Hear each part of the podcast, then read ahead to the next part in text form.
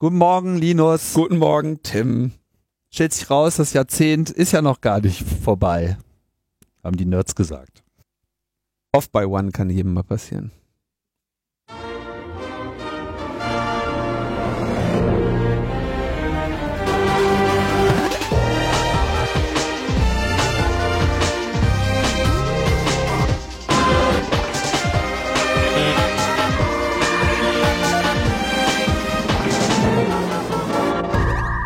Logbuch Netzpolitik Nummer 325 vom 9. Januar 2020. Die 2020. 2020. Da sind sie, die goldenen Zwanziger, heiß ersehnt. Endlich sind sie da. Aber die Diskussion, wie das mit den Jahrzehnten ist, ist in Nerdkreisen generell schwierig zu Ach, führen. Die ist so dauerhaft. Die, also, ähm, ja, ich jetzt auch gerade wieder in irgendeinem Podcast gehört. Ich meine, das Ding ist einfach, das Jahrzehnt ist das, was wir definieren. Und es ist jetzt halt ein Jahrzehnt her, dass wir, dass es 2000 war. Äh, 2010 war. Also ich meine, wir können auch sagen, der Logbuch Netzpolitik ist noch nicht ganz ein Jahrzehnt alt. So, das ist halt relevant, welche Zeitrechnung. Ja, das, man, und, und, und dieses fehlende Jahr Null, da kann ich einfach nur zu sagen, ne, Kommt das, drauf an. Das erste Jahrzehnt war halt eine Beta-Version, das hatte halt nur neun Jahre.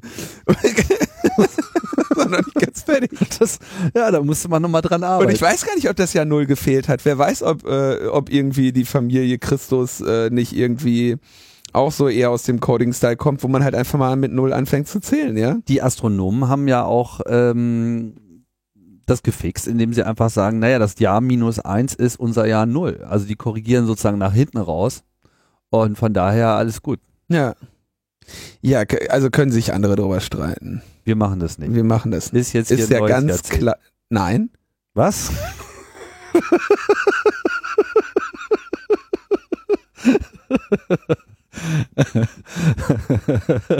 es herrscht Einigkeit. Sehr schön. So. äh, Feedback haben wir bekommen.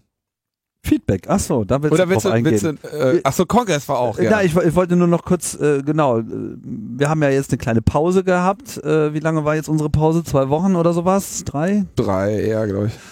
Genau. Warum? Fühlt es sich nicht wie eine Pause an, wenn ich nee, es war nur eine Sendungspause, keine äh, wirklichen Pause-Pause. Und es war natürlich, wie ihr wahrscheinlich alle wisst, der 36. Chaos Communication Kongress in Leipzig. Und äh, der ist jetzt vorbei und das zieht natürlich jede nur erdenkliche Ressource.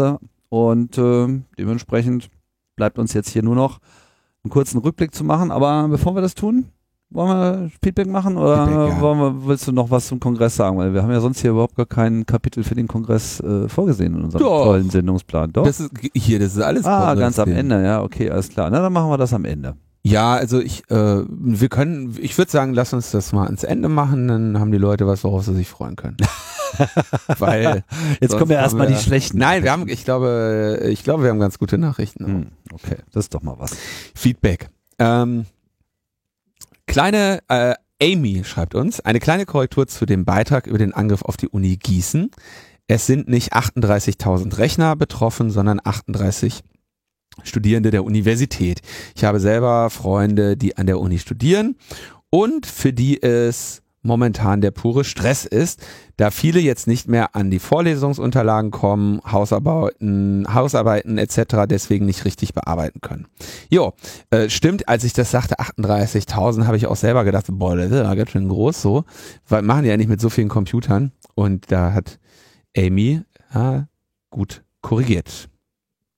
Und dann haben wir in einer früheren Sendung über, ich weiß gar nicht, ob es die letzte war oder die vorletzte, über diesen TrueCrypt Audit des BSI gesprochen, wo der Artikel veröffentlicht wurde mit den, äh, mit den Ergebnissen, äh, die Hanno Böck über, ich glaube, Frag den Staat bekommen hatte, wo es irgendwo das Thema war, okay, warum hat das BSI das nicht veröffentlicht? Hat uns eine ähm, E-Mail erreicht. Ähm, das BSI suchte nach einer Software, um VS-NFD-Daten zu verschlüsseln. VS-NFD, Verschlusssache nur für den Dienstgebrauch. Dazu sollte TrueCrypt evaluiert werden. Es gab dazu eine öffentliche Ausschreibung. Teil der Analyse war es zu ermitteln, ob es auch möglich wäre, TrueCrypt um eigene Kryptoalgorithmen zu erweitern. Dazu gab es parallel auch ein Gutachten von Juristen, inwiefern es Lizenzprobleme gibt. Als wir die Schwachstellen gefunden haben, die meiner Meinung nach alle nicht relevant sind, wurde eine Meldung an TrueCrypt abgesendet. Also sie haben TrueCrypt diese Ergebnisse gemeldet. Mhm. Die Antwort kam schnell und überraschend. Schaut mal in unser Security Target. Das sind keine Ziele von TrueCrypt. Zum Beispiel ist das Mehrbenutzer-Szenario nicht abgedeckt. So, die haben also im Prinzip gesagt, diese Schwachstellen sind out of scope. Mhm. Und jetzt war guter Rat teuer. Wir hätten die Findings natürlich veröffentlichen können, aber dagegen sprach erstens, sie sind kaum relevant. Zweitens, sie sind nicht im Security Target der Zielsoftware erfasst. Aber diskutiert doch gerne, was ein besseres Verhalten gewesen wäre, wenn man Kenntnis von einer Schwachstelle hat, das Projekt so groß ist wie TrueCrypt und die Entwickler die Fehler nicht beheben wollen und das Projekt unter einer komischen Lizenz steht. TrueCrypt hatte eine relativ komische Lizenz. Ähm, das war jetzt nicht irgendwie eine der klassischen. Ich weiß nur, dass sie bestimmte, also die Entwickler haben sich ja irgendwie im Dunkeln gehalten und es wurde nicht so wirklich gesagt, was man mit TrueCrypt darf, darf und was nicht. Es war nicht irgendwie so eine Standard GPL-Lizenz, wo du jetzt hättest sagen können, okay, wir forken oder sowas. Tja, ähm, ganz ehrlich, ich hätte, also mein Urteil ist da relativ einfach. Ich hätte empfohlen, die Findings so oder so zu veröffentlichen, wenn nichts dagegen spricht, mh, um so einfach auch für die Historie die, die Möglichkeit zu schaffen. Also dieses typische ähm, Schwachstellen aus dem Scope rausdiskutieren kenne ich, ja, äh, das ist so ein Klassiker. Ähm, ich habe gestern noch mich sehr ähm, sehr geärgert, weil ich zu einem spezifischen Serversystem ähm, gelesen habe, dieses Serversystem äh, ist dafür designt, in einem sicheren Netz betrieben zu werden.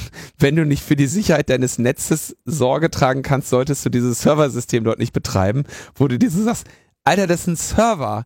Das, der muss sicher sein. Es geht nicht darum, dass du sagst, es gibt ein sicheres Netz. Ne?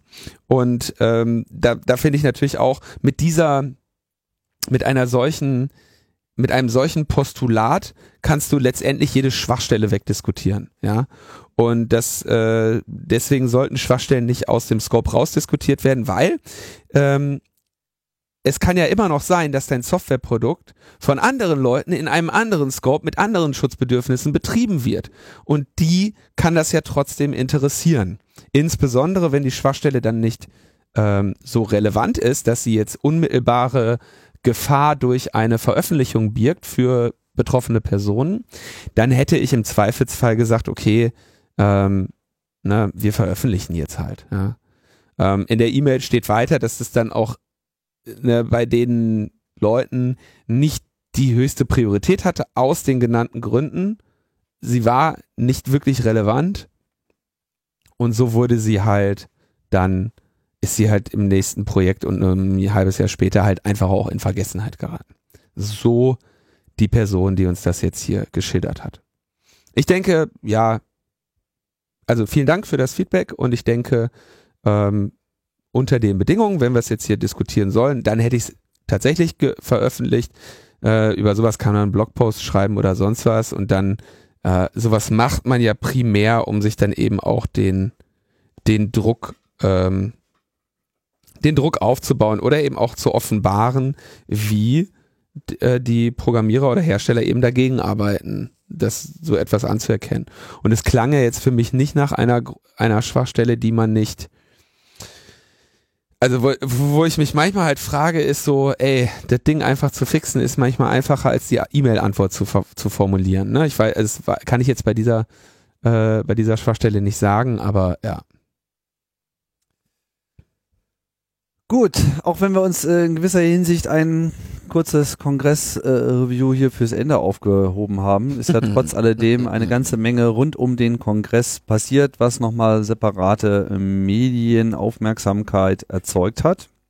Und auch für uns relevant ist. Und äh, uns auch für uns relevant ist. Unter anderem gab es ja auch ein Pressrelease des CCC. Ja. Und äh, ich habe so die Vermutung, du weißt da ein bisschen mehr darüber als ich.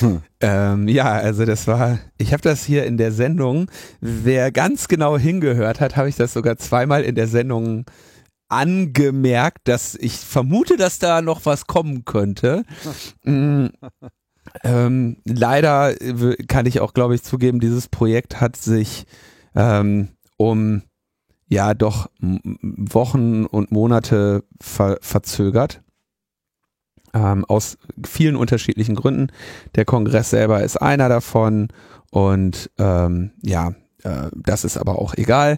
Entscheidend ist, es gibt eine Veröffentlichung des CCC, äh, durchgeführt von Thorsten Schröder und mir mit dem Titel CCC analysiert Münchner Staatstrojaner Finsby. Und die Vorgeschichte ist natürlich ähm, 2011 war das, glaube ich, als der CCC zum ersten Mal einen Staatstrojaner ähm, analysiert hat. Das war der Staatstrojaner aus dem Hause Digitask, hieß damals das Unternehmen. Es war ein Staatstrojaner, der auf äh, Desktop-Rechnern eingesetzt wurde. Ähm, und der war auf irgendeinem komischen braunen Umschlag irgendwie mal im CCC gelandet. Dort wurde er von einigen Leuten analysiert, ähm, die Analyseergebnisse veröffentlicht, Schwachstellen in dem Staatstrojaner nachgewiesen, ähm, nicht den gesetzlichen Regularien entsprechendes Verhalten des Staatstrojaners nachgewiesen und der Staatstrojaner veröffentlicht, sodass er in Virenscanner mit aufgenommen werden konnte. Ähm, das hatte zur Folge, dass die deutschen Strafverfolgungsbehörden, ähm, ich will jetzt mal übertrieben sagen, entwaffnet waren. Ähm, die konnten das Ding nicht mehr einsetzen. Und ähm, insbesondere, dass halt auch unser schon vor diesem, vor dieser Analyse immer wieder gebrachtes Argument, dass es nicht möglich ist, einen Staatstrojaner zu bauen, der diesen gesetzmäßigen Anforderungen, die eben im Gesetz stehen, entspricht, das wurde dadurch eben gezeigt. So, das war 2011. Hatte ja auch eine interessante kulturelle Auswirkung, die Veröffentlichung des Source Codes auf so einer riesigen Doppelseite im äh, Feuilleton. Nee, Titelseite. Titelseite der FAZ war äh, Ausschnitte, also Assembler Code. Das war Frankfurter Allgemeine Sonntagszeitung Titelzeile. Ja, aber es gab dann, und dann nachher noch, noch so, so ja, richtig ja. dicke, fette, äh, also, also wo ich finde halt absolut zu Recht äh, Security-Analyse im Prinzip auch als Kunstform. Äh, das waren, das waren die, fand. das waren die guten alten Zeiten, ne? Schirmacher lebte noch, Willy Brandt war Bundeskanzler, so, da kam alles zusammen, ne? Und das war dieses letzte Jahrzehnt, von dem wir mal alle reden. das war dieses Frühjahr. Und ähm, so die, genau, das war, ich denke, nach wie vor ähm, wohl die, ja, doch die, die Referenzveröffentlichung des CCC an die so in der Liga spielen halt vielleicht noch der BTX-Hack und zwei, drei andere Sachen, aber das, also Staatstrojaner-Hack des CCC war schon einfach mal das, das Ei und äh, ziemlich geile Sache. Ähm, ja, Situation 2011 war also Deutschland, deutsche Strafverfolgungsbehörden wurde ihre auch nach, nachweislich und äh, auch un, unbestrittenerweise nicht verfassungsgemäße Staatstrojaner äh, Nummer weggenommen. Wir haben seitdem äh, viel gerudert. Es hat sich gesetzlich viel getan. Ich habe ja äh, hier auch immer wieder darüber berichtet, dass dann eben der Staatstrojaner-Einsatz wieder auf irgendeine Weise legitimiert wurde. Dann wurden die Hürden abgebaut. Das war, ich glaube, dazu war ich 2017 im Bundestag, wo es darum ging, okay, jetzt machen wir es mehr oder weniger bei Alltagskriminalität und nicht mehr nur bei Terroristen und, und schweren Straftaten. Und ähm, die Situation in Deutschland war jetzt folgende. Es gibt ein Unternehmen mit dem Namen Finn Fischer und die haben ein Produkt mit dem Namen Finn Spy und dieses Produkt wird an die ähm, wird an das BKA verkauft und auch an äh, Landeskriminalämter, das beim BKA ist bestätigt, bei den Landeskriminalämtern ist es berichtet und nicht widersprochen worden. Und ähm, das wäre jetzt so die Situation in Deutschland 2019, sehr kurz gefasst.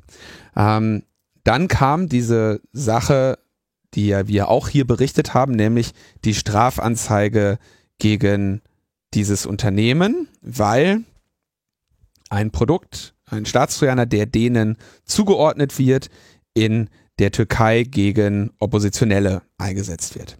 Da beginnt jetzt quasi meine Geschichte und die beginnt irgendwie im Juni 2019, klingelt Telefon und äh, Ulf Burmeier ist dran. Kam, kam erstmal Werbung und dann haben wir dann haben wir gequatscht, so, nein. so, sagt sie, ey Linus, alles gut? Ich so, ja, Ulf, klar, wie ist es, ne? Und was kann ich gegen dich tun? Und dann haben wir eben gequatscht, sagt er, ja, ich habe hier so, so Software, könnt ihr die mal euch angucken? Sag, aha, Software, ne, was hast du denn da, ne? Ja, äh, könnte Staatstrojaner sein. Ich sag, ach je, hast du jetzt irgendwie auch inzwischen so einen Aluhut auf oder so, ne? nee, meint er wäre nicht von ihm, sondern äh, weil, also Hintergrund ist, es passiert jetzt nicht selten, dass Leute zu uns kommen und sagen, sie haben den Staatstrojaner auf ihrem Telefon. Ja, ja.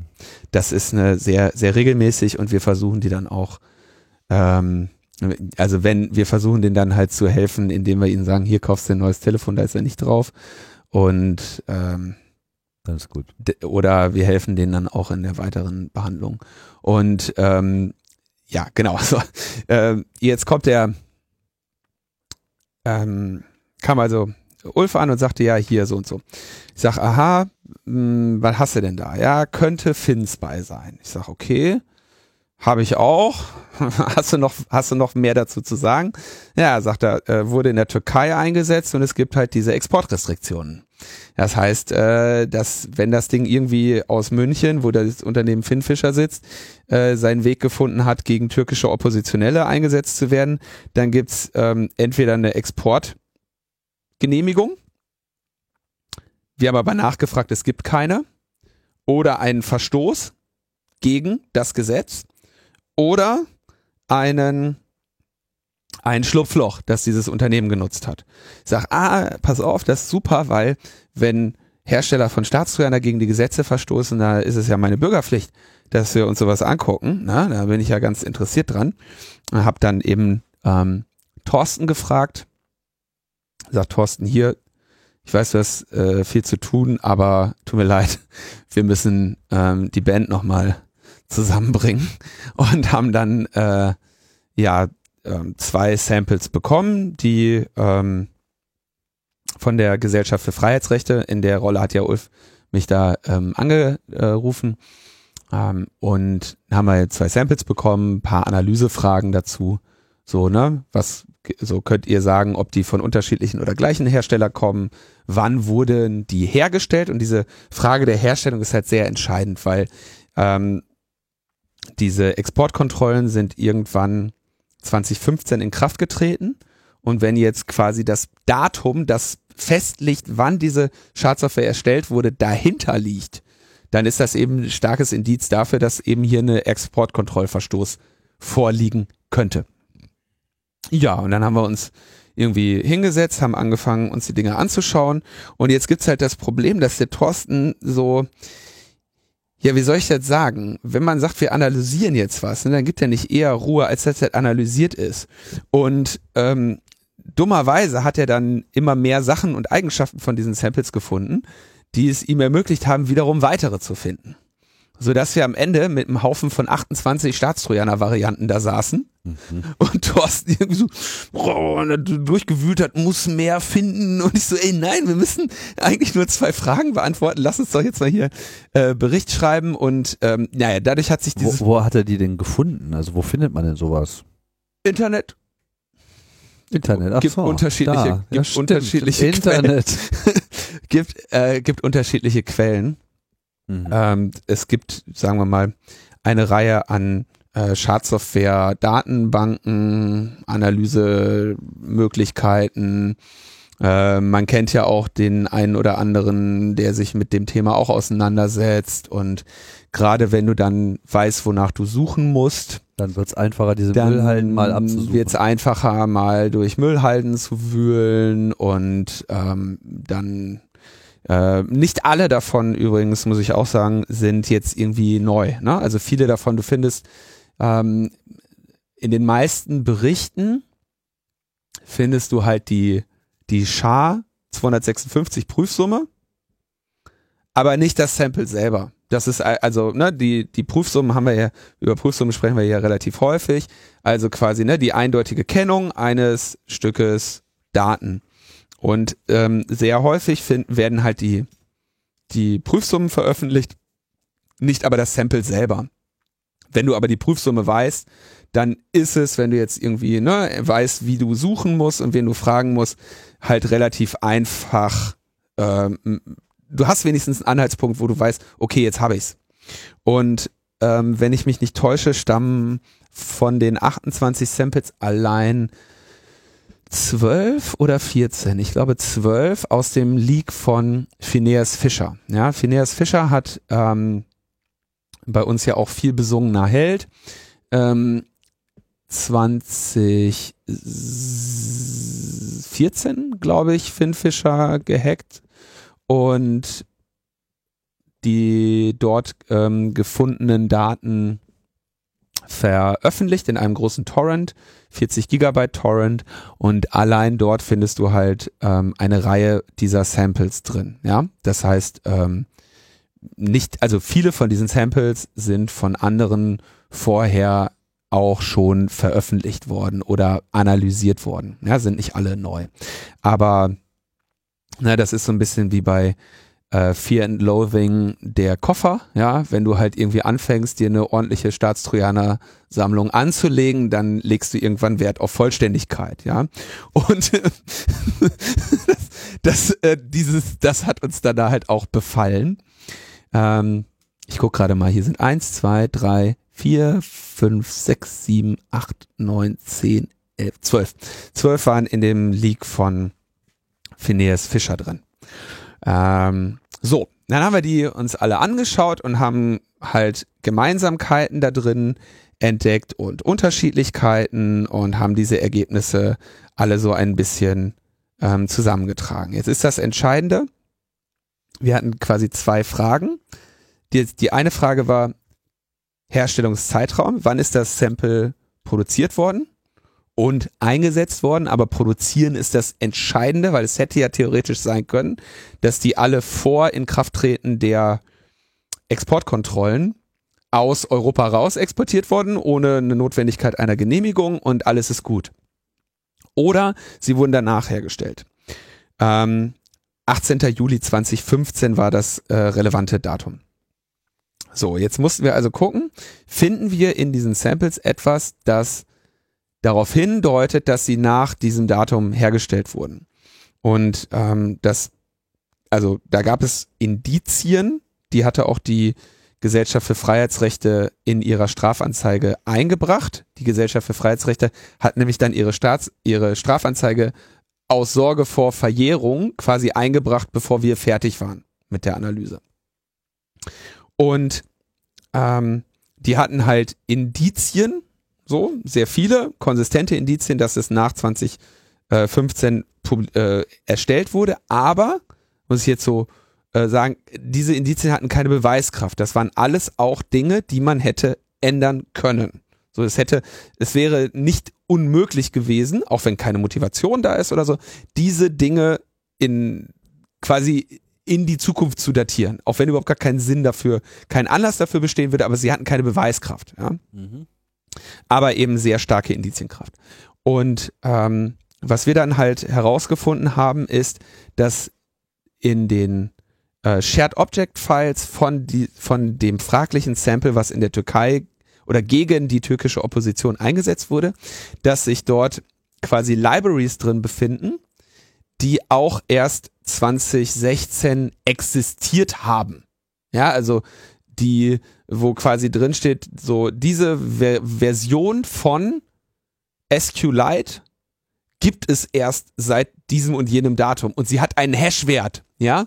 Und dieser Hashwert wiederum, den hatte halt diese Library, so dass wir sagen konnten, okay, es ist einfach nicht möglich, dass jemand die Software aus der Zukunft verwendet hat beim Bau seiner Schadsoftware und deswegen ist dieses Sample frühestens 2016 entstanden, im Zweifelsfall noch sehr viel später. Mhm. So, das war die Frage nach dem Herstellungszeitraum. Und dann ist eben die Frage nach dem, nach der Herkunft. Also wer hat's denn produziert? So, da ähm, kannst du natürlich auf viele Wege äh, Vergleiche machen. Wir haben in unserer Sammlung noch drei weitere Samples gefunden, die zum Beispiel signiert waren mit dem gleichen Zertifikat wie Samples, die in dem Phineas Fisher Leak waren. So, und da Signaturzertifikate immer nur einer hat und diese Signatur Signaturzertifikate nicht geleakt sind, war klar, dass diese anderen drei Samples, die wir auch hatten, aus der gleichen Quelle stammen, nämlich von Finn Fischer.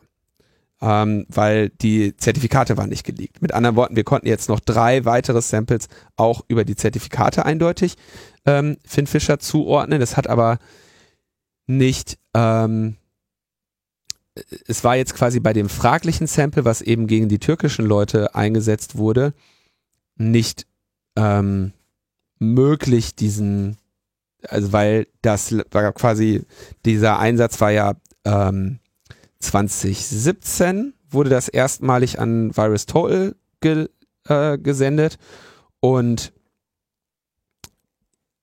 das war ja quasi nach dem großen Hack von Phineas Fischer und danach haben die angefangen, nie mehr als einmal das gleiche Zertifikat zu verwenden. Ja, also klar, ne, wenn du weißt, das Zertifikat ist ein Beweis gegen dich, dann fängst du halt an und nimmst einfach jedes Mal ein anderes. So. Was wir aber ähm, herausgefunden haben, ähm, ist, dass diese ganzen Samples von ähm, 2012 bis 2019 die wir dort hatten, einen sehr spezifischen, sehr findigen Mechanismus nutzen, um ihre Konfiguration zu verstecken. Also, ja, wir haben es mit einem ganz normalen Trojaner zu tun. Trojaner führt irgendwelche, führt irgendwelche Überwachungsaufgaben auf dem System durch und äh, extrahiert dort Informationen, die er dann wegschickt. Ja, der braucht also einen sogenannten Command and Control Server. Da geht er, da schickt er die Daten hin. Und die Herausforderung für diese, für diese Hersteller ist, oder für Finn Fischer ist jetzt so, wir müssen diesem Trojaner eine Konfiguration mitgeben. So, und zwar, ne, an folgender IP-Adresse sendest du die Ergebnisse. Und du machst keine Ahnung, du löscht dich selber nach so und so viel äh, Einsätzen oder du machst, ne, oder du, du hast dieses Modul aktiv und dieses Modul nicht und so weiter. Ja? Quasi der Auftrag. Ich würde es, ich nenne es halt, äh, im Bericht habe ich Provisionierung als so, ne? Das, also quasi, du hast dieses Gerät, das ist irgendwie fertig und jetzt muss das irgendwie noch konfiguriert werden. Ja klar, aber wenn man es mal so, so mit so einem James Bond Movie-Style vergleicht, so kommt dann halt rein, sagt schönen guten Tag, Miss Moneypenny. Und dann so, hier, mach dies, berichte es nach da. Genau. Go. So, und diese, es gibt natürlich verschiedene Gründe, warum man diese Daten möglichst gut verstecken möchte. Weil, äh, ne, wenn jetzt irgendwie jeder diese Schadsoftware aufmacht und da steht sofort die IP-Adresse von dem Command Control Server drin und so, ne, schlecht. Also haben die, so, und das andere Problem ist, wenn du den als Produkt auslieferst, ja, ich gebe dir jetzt meinen Staatstrojaner. Dann musst du den ja unter Umständen noch konfigurieren. Der ist aber von mir signiert. Hm? Mit anderen Worten, du kannst an dem eigentlich nichts Nennenswertes mehr ändern, ohne ihn fundamental quasi zu ändern und damit die Signatur zu stören. Ja, jetzt ist halt die Frage für den Entwickler gewesen, wo in diesem Android APK, ich rede die ganze Zeit nur von Android Software, kann ich die Konfiguration verstecken, so dass sie A nicht gefunden wird, B auf eine Weise Teil der Software wird, die nicht die Signatur der Software selber verletzt. Ne? Und die Signatur bei Android funktioniert äh, primär darüber, dass du ein Manifest-File hast, also ein, eine Datei, in der alle Dateien drinstehen, die in diesem APK sind. Also quasi so ein Inhaltsverzeichnis. Genau, du hast ein Inhaltsverzeichnis. Neben jeder Datei hast du die Prüfsumme stehen und du signierst am Ende einfach nur dieses Manifest-File. Also du hast eine Signatur auf eine Datei. Diese Datei ist eine Inhaltsangabe aller anderen mit ihren Prüfsummen. Und jetzt gehst du quasi bei der Prüfung gehst du hin, guckst dir das Manifest-File an, prüfst die Signatur, prüfst dann die Integrität aller Dateien, die dem Manifest-File stehen und weißt, okay, dieses APK ist integer. So. Ein APK ist aber ein ZIP-File. Also eine, ein komprimiertes Archiv von diesen Dateien. So kriegt man das ganze Ding in, ein, in eine Datei. Ne? Also eine APK ist ein ZIP-File von Dateien, die ein, insgesamt ein Programm ausmachen, die dann dieses Android-Telefon ausführt. Leuchtet noch ein. Ne? Mhm. So, jetzt gibt es eine, und ich muss sagen, Hut ab, das ist eine sehr kluge Idee gewesen. In ZIP-Dateien gibt es, also in dem Format ZIP, gibt es quasi ähm, optionale Felder für Metadaten zu Dateien. Die Internal und External File Attributes. Die Sind nicht Bestandteil des Ausgepackten. Genau. Die sind nicht Bestandteil des Ausgepackten. Sind aber trotzdem dabei und man kann sie wieder auslesen. Genau. Und jetzt haben die halt, die sind einfach hingegangen und, und du kannst irgendwie, ich glaube, pro File hast du sechs Byte. Und da kannst du prinzipiell erstmal reinschreiben, was du willst. Du musst es nämlich nicht berücksichtigen. Das ist einfach nur ein File-Attribute. So, da wird das Betriebssystem oder wer auch immer schon was mitmachen oder eben nicht. Das heißt, das Betriebssystem überprüft nicht alle Daten dieses APK-Files, sondern nur die, von denen äh, dieses APK-File sagt, das ist mein Inhalt. Trotzdem hat dann der ausgeführte Code später Zugriff auf das volle APK. Der nicht ganz, der ausgeführte Code sagt einfach nur, kann ich mich mal, kann ich mal ganz kurz meinen ZIP-File sehen? Und natürlich kann der sich selber sehen. Der muss sich ja auch selber lesen können. Also der Code kann ja nur die Rechte haben, sich selber zu sehen. Sonst würde er ja nicht se sein können. Ja gut, aber ich würde ja erwarten, dass er dann auch nur auf den signierten Teil zugreifen kann. Also, kann er ja auch. Ja, aber, ja auch- aber- also aber auch noch auf die Metadaten. Die ja in dem ZIP-File stehen. Das ZIP-File nicht spielt keine Teil Rolle. Der Überprüfung sind sozusagen. Das ZIP-File spielt in der ganzen Kette keine Rolle. Es ist völlig in Ordnung, in diesen ZIP-File irgendwas reinzuschreiben, weil, ne, Thema Scope, die Signatur gilt ja für die Inhalte. Und solange die Inhalte in Ordnung sind, ist, ist völlig, ist, ist sehr gut, ja, Inhalte sind in Ordnung. Ähm, das ist das Ziel dieser Integritätsprüfung des Android, ähm, äh, äh, der, der Signaturprüfung der Int- Integrität der Android-Software. Wenn du aber sagst, meine Android-Software hat noch 85 leere Dateien, die mit in dem ZIP-File sind, für die ich pro Byte ein paar Metadaten mitschreiben kann. Und jetzt kommt am Ende meine Android-Software und sagt, yo, ich gucke mir mal kurz das ZIP-File an und lese quasi durch die Metadaten dieser Dateien, hol mir da jeweils meine Bits raus, pack die alle hintereinander und da steht meine Konfiguration drin. Dann hast du einen relativ geilen Mechanismus, um ohne Signaturverletzungen deinen Trojaner umprogrammieren zu können. Ist ja kein ausführbarer Code. Der, der liest ja nur aus sich selber, aus den Metadaten in dem ZIP-File diese Sachen und sagt, okay, meine Konfiguration ist folgende, schreibt sich die in den Speicher und schickt dann den, den Kram sch schön rüber. Ziemlich geniale Idee.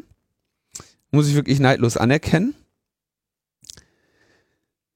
Und die Idee ist sogar so gut, dass sie niemand anders hatte auf diesem Planeten. Und das ist natürlich scheiße für Finn Fischer, weil die machen das seit äh, 2012 auf diese Weise. Und ähm, wir haben quasi über jetzt von 2012 bis 2019 durchgängig durch unsere Samples genau diesen Mechanismus gefunden. Und ähm, da niemand anderes das macht, ist das natürlich ein sehr guter Marker, dass ähm, alle diese Samples von diesem Unternehmen stammen. Es müsste zumindest erklärt werden, wie Samples mit in großen Teilen gleichen Code-Strukturen, der Code entwickelt sich halt über die Jahre auch weiter, da siehst du halt mal, okay, da wurde mal eine, nochmal ein Check eingebaut, hier wurde mal eine Funktion anders gebaut, aber wenn du dir diese Flowcharts anschaust, siehst du, ja gut, der Code ist halt gleich geblieben. Das kannst du mit so Flowchart-Editoren schön sehen. Die färben dir das ein, damit du halt so siehst, die, die stellen dir im Prinzip den Code da als so ein Entscheidungsbaum, ne? Mhm. Und wenn du halt siehst, naja, okay, der Baum ist, ist halt der gleiche Baum, ja, der hat halt jetzt noch einen Ast hier oder so. Aber letztendlich sind die Veränderungen, die wir dort sehen über die Jahre, quasi so, dass du sagst, hier hat jemand auch weitergearbeitet. Hier findet eine kontinuierliche Weiterentwicklung statt, während andere Sachen gleich bleiben.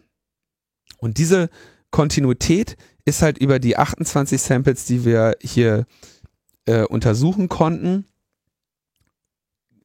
Auf der einen Seite, einige Sachen bleiben immer gleich, andere entwickeln sich über die Zeit weiter. Und wenn du die Samples halt nach ihrem Erstellungsdatum beziehungsweise ersten Entdecken sortierst, dann siehst du, dass das quasi in einer Reihe ist, so dass du hier einer einer Schadsoftware-Variante eben über die Jahre beim Entwickeln zusiehst. Was du nicht siehst oder was wir nicht gefunden haben, sind irgendwelche Sachen wie, dass es auf einmal sich in zwei Familien splittet. Ne, dass du siehst, ach, okay, es gibt den einen Baum, der geht in die Richtung weiter und jetzt hast du auf einmal zwei Entwicklerfamilien, das hat sich ge geforkt oder sowas. Mhm. Wie man vermuten würde, wenn jemand beispielsweise, äh, ich meine, alle Samples aus dem Phineas Fisher Leak musst du ja annehmen, die stehen ja theoretisch auch allen anderen zur Verfügung. Das heißt, ähm, würde jetzt quasi irgendwas, was in diesem Leak war, in freier Wildbahn gegen irgendjemanden eingesetzt werden, hast du überhaupt gar keine Beweiskraft, weil das ist frei aus dem Internet herunterladbar. Du kannst nur sagen, naja, das provisionieren zu können mit diesem spezifischen Geheimcode und die Command-and-Control-Server dafür zu bauen, die du ja vorher nicht hattest, sind alles sehr hohe Einstiegshürden, die im Prinzip bedeuten, dass jemand, dass es sehr unwahrscheinlich ist, dass jemand sich den Aufwand macht, den Fins bei Trojaner aus dem 2014er Leak ähm, zu für sich selber einzusetzen, weil du hast nur eine Hälfte. Was geleakt wurde, sind nur die Trojaner, also die Implantate, nicht aber die ganze Command-and-Control-Infrastruktur dahinter, nämlich wenn der jetzt nach Hause funkt, wie funkt er mir die Sachen? Wie kommen die an? Was sagt er? Was muss ich am anderen Ende hinbauen, um mit dem reden zu können, um dem Befehle geben zu können, um die Inhalte zu sortieren? So, den ganzen Kram musst du ja auch nochmal bauen. Das heißt, jemand, der sich dort bedient, würde im Zweifelsfall Teile dieser Routinen nehmen, aber sich zum Beispiel eine andere Command-and-Control Dingens dahinter bauen, weil es viel einfacher ist, sich eine eigene zu bauen, als die existente nachzuimplementieren, die du nicht hast. Ja, also Ende vom Lied. Wir haben eine lange äh, Kette über die Entwicklung dieser Software über in dem Fall jetzt sieben Jahre und können dann quasi nicht aus schließen nicht aus Einzel vergleichen, sondern aus einer ungebrochenen Kontinuität von Veränderungen, die eben auch jeweils sinnvoll sind, dazu, dass es sich hier um ein Entwicklerteam handelt. Und nicht irgendwie um Alternativhypothese, jemand anders hatte die gleiche Idee oder so. Oder nach dem Diebstahl splittet sich das in zwei Familien, die eine ist illegal, die andere ist legal oder so. All das haben wir nicht gefunden. Ähm,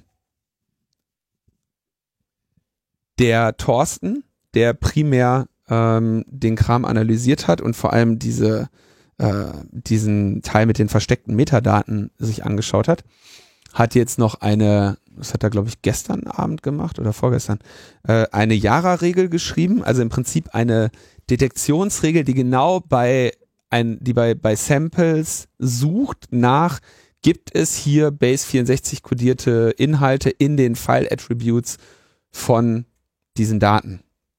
Und die hat er auch äh, veröffentlicht. Wir haben das ja alles eh auf ähm, GitHub veröffentlicht, so dass man jetzt quasi sehr gezielt und besser mit dieser Regel nach FinSpy suchen kann. Ähm, wir haben die Regel auch schon angewendet. Die funktioniert relativ gut, hat aber ein relativ, also sie hat noch einige False Positives.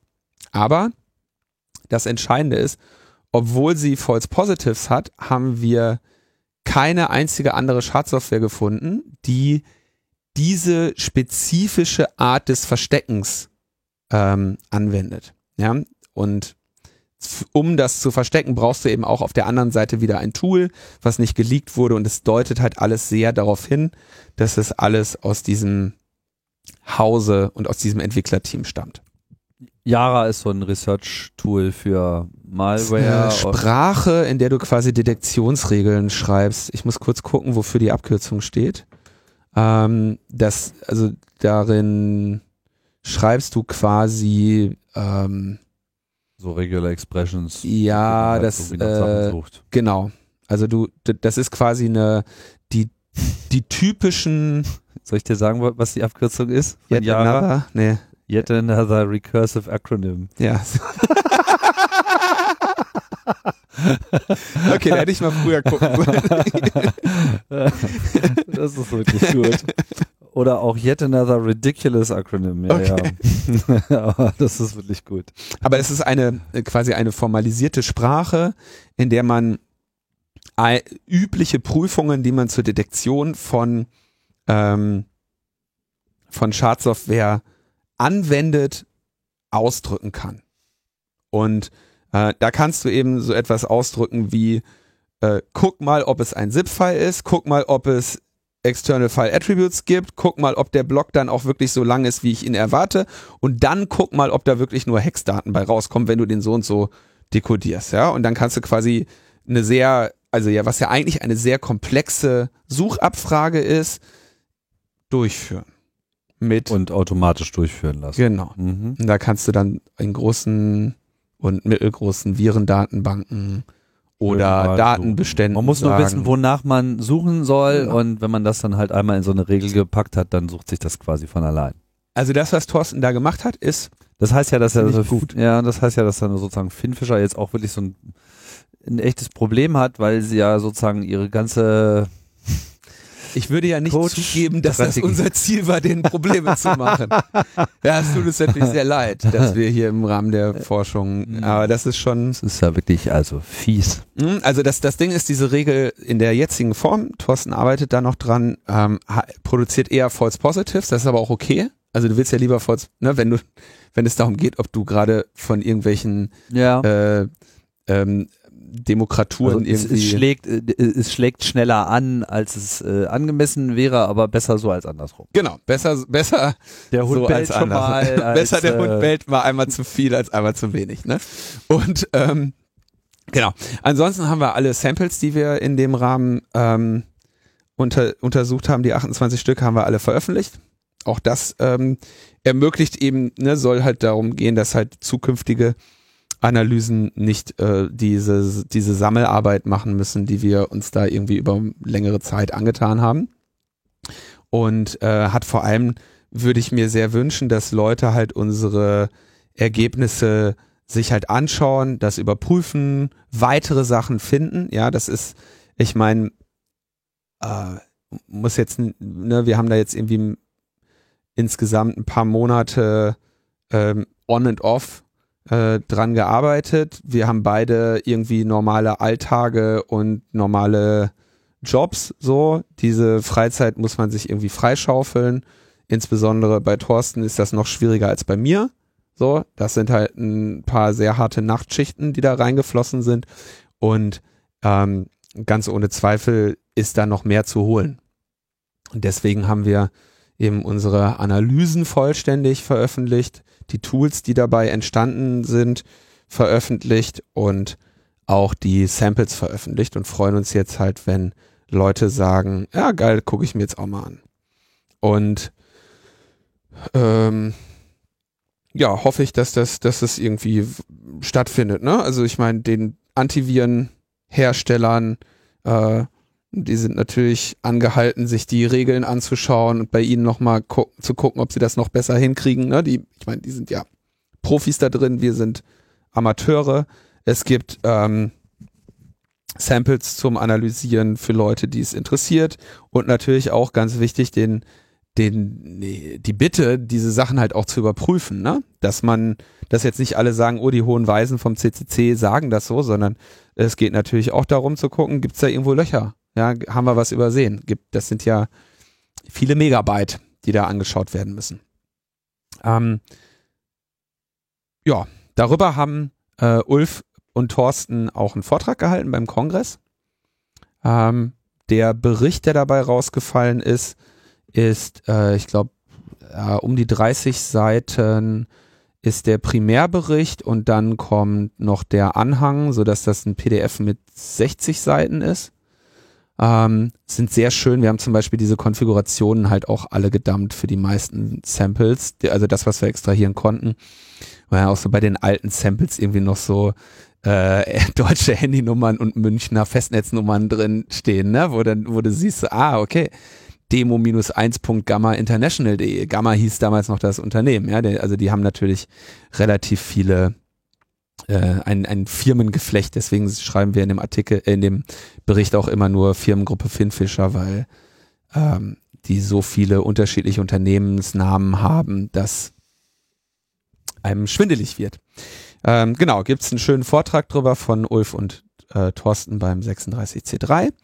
Ich freue mich, wenn ihr unsere, in unsere Repos schaut, daran, das euch anschaut, was weiß ich, Schritte nachvollzieht und um selber was zu lernen oder hoffentlich eben über unsere Ergebnisse hinauszukommen. Und äh, ja, habe ich auch schon in meinem Blog geschrieben, ist immer eine Freude und Ehre, mit Thorsten sowas zu machen, weil das schon wirklich eine äh, beeindruckende äh, Hingabe ist, wie der sich halt in so Sachen festbeißt. Ich habe ja manchmal ist das ja so im Nerdleben so, dass man denkt, ah, äh, dass ich muss auch wieder loslassen können und halt mal mit äh, in dem Fall halt so nee, wir lassen dich los, wir geben auch nicht eher Ruhe, als dass das hier verbrannte Erde ist und guck mal, da liegt auch noch was. Äh, das ist äh, sehr, sehr äh, schön. Das äh, hat mich sehr äh, mit Freude erfüllt. War aber auch, muss ich echt sagen, ein, äh, ein Stress, das jetzt ausgerechnet noch beim Kongress zu veröffentlichen, hat es jetzt nicht ähm, einfacher gemacht so. Ja, wer sich ja auch äh, schön an so etwas festbeißen kann, ist noch ein anderer alter Bekannter, der auch hier schon bei äh, Logbuch Netzpolitik zu Gast war. Ja, Thorsten und Martin waren beide hier, als wir den beide, Wahlkram gemacht haben. Äh, richtig, genau. Ja. Äh, die Assoziationskette habe ich jetzt gerade gar nicht zu Ende äh, geführt. Äh. Das sind immer die gleichen schlimmen Finger. genau, Max und Moritz, diese beiden. Ähm, nee, Thorsten und Martin Tschir der auch auf dem Kongress was präsentiert hat. Und hier ging es um, tja, wie hieß es so schön, dann später in, in, den Nachrichten, CCC hackt digitale Patientenakte. Wenn man sich den Vortrag dann anschaut, ist es eigentlich eher wieder mal so ein neues Armutszeugnis äh, von äh, durch Behörden geschaffene Sicherheitsarchitekturen, wo man eigentlich nur noch ein bisschen mit dem Stock äh, reinpieksen muss und schon fällt das Gerüst komplett auseinander. Ja, der Martin, genau, der hat äh, 2017 sich diese Infrastruktur der Bundestagswahl angeschaut. Oder was, 2016? Nee, 2017, oder? Wann war diese Wahl? Wahrscheinlich 2017.